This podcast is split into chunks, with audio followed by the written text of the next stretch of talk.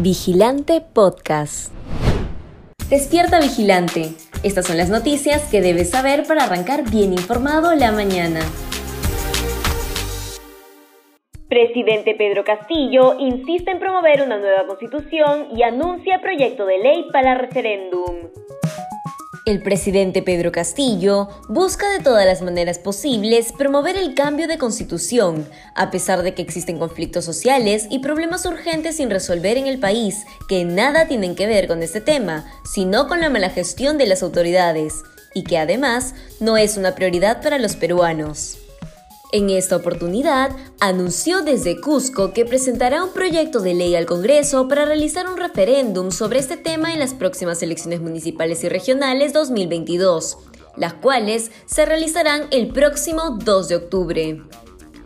Vamos a hacer llegar un proyecto de ley al Congreso, siguiendo el curso constitucional, para que en estas próximas elecciones municipales y regionales, el Congreso de la República apruebe ese proyecto de ley para que también a través de una cédula, se consulte al pueblo peruano si está de acuerdo con una nueva constitución, señaló el primer mandatario. Polémica por negligencia del MINSA al aplicar dosis equivocada de la vacuna moderna. Durante el último fin de semana, se conoció que unas 140.000 personas, entre personal médico, pacientes con comorbilidades y adultos mayores de 70 años, recibieron el doble de la cantidad recomendada de la dosis de la vacuna moderna.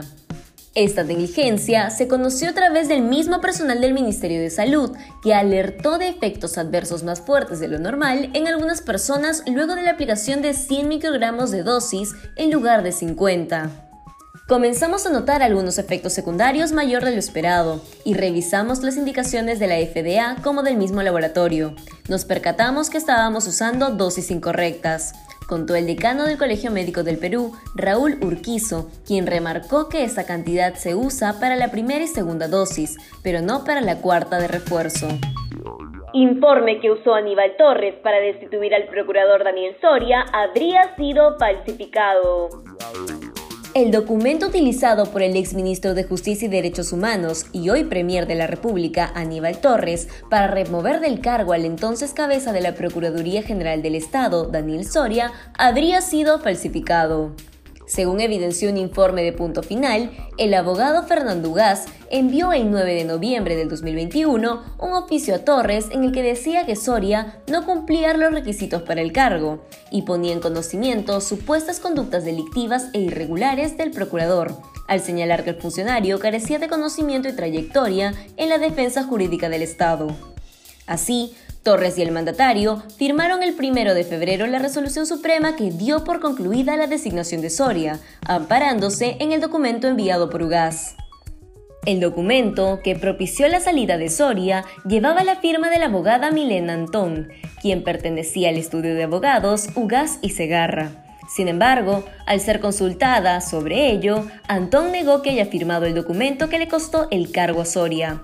Yo no soy autora de ese documento, lo desconozco, declaró para el programa periodístico. 12.500 vacunas se encuentran próximas a expirar en Tacna. El ritmo de vacunación a nivel nacional continúa en declive desde hace varias semanas. Hasta el momento, diversas regiones del país han afirmado que cientos de viales sobrepasaron su fecha de expiración y que por ende tuvieron que retornar grandes lotes de vacunas a la capital. Esa situación genera un grave perjuicio económico para el Estado, sin embargo, también perjudica gravemente a la población. En esa oportunidad, la Dirección Regional de Salud de Tacna aseguró que poseen en sus almacenes 12.500 dosis que están próximas a vencer el 30 de abril. De acuerdo al informado por el jefe de la direza, Oscar Galdós, 11.000 vacunas de la farmacéutica Pfizer son pediátricas mientras que 1.500 viales de la marca AstraZeneca estaban destinados a los adultos. El especialista de la salud confirmó que este podría ser el último lote que llega a la región.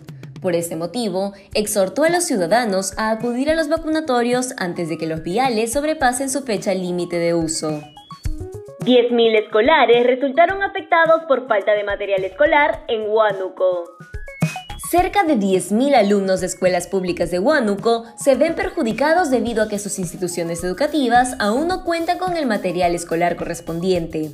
Según el director de la Unidad de Gestión de Educación Local de la jurisdicción, Eugenio Villavicencio, la falta de libros y archivos para los estudiantes se debe a un retraso provocado por el propio Ministerio de Educación, pues solo enviaron el 70% de las herramientas didácticas en el mes de marzo.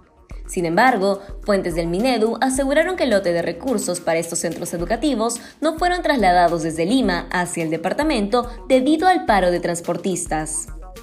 Ante este hecho, la Defensoría del Pueblo realizó un operativo de inspección a los almacenes del Ogel Huánuco para constatar la falta de material escolar.